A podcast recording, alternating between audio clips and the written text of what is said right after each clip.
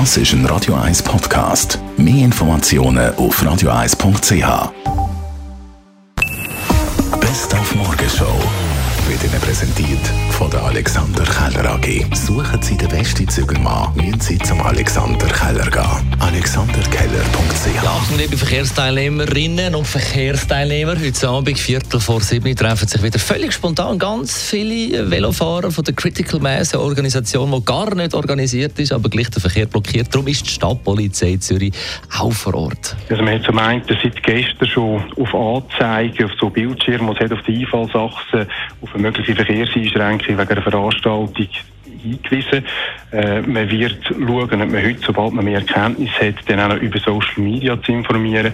Und selbstverständlich werden wir auch vor Ort sein. Und wenn es jetzt zu irgendwelchen heiklen Situationen wird kommen, werden wir entsprechend unter Berücksichtigung von der Verhältnismäßigkeit reagieren. Dann haben wir über Fangesänge geredet. Bei uns in der Schweiz tönt das ja so. Hopp, Schweiz. Hopp. Eine alte Befehlsform hat heute Morgen Martin Graf erzählt vom Schweizerdeutschen Wörterbuch. Ja, man geht eigentlich davon aus, dass es ursprünglich ein Warnruf war. Also, hopp, pass auf, es kommt etwas von der Seite, es kommt etwas von der hinten, es kommt irgendetwas entgegenzufliegen.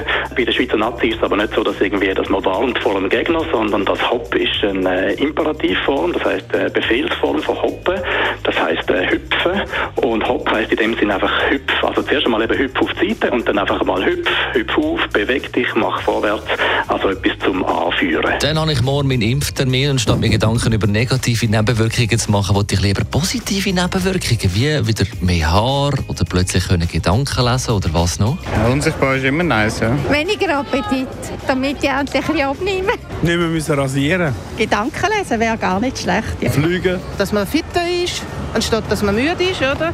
Ja, das zum Beispiel, oder? Dass man durchsichtig wird, weil dann kann man überall hingehen und auch an Orten, wo man eigentlich dort sehen Zwei Meter.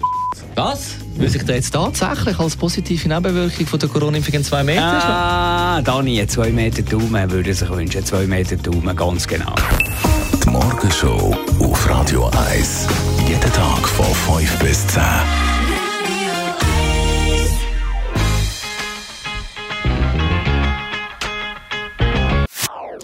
Das ist ein Radio 1 Podcast. Mehr Informationen auf radio1.ch.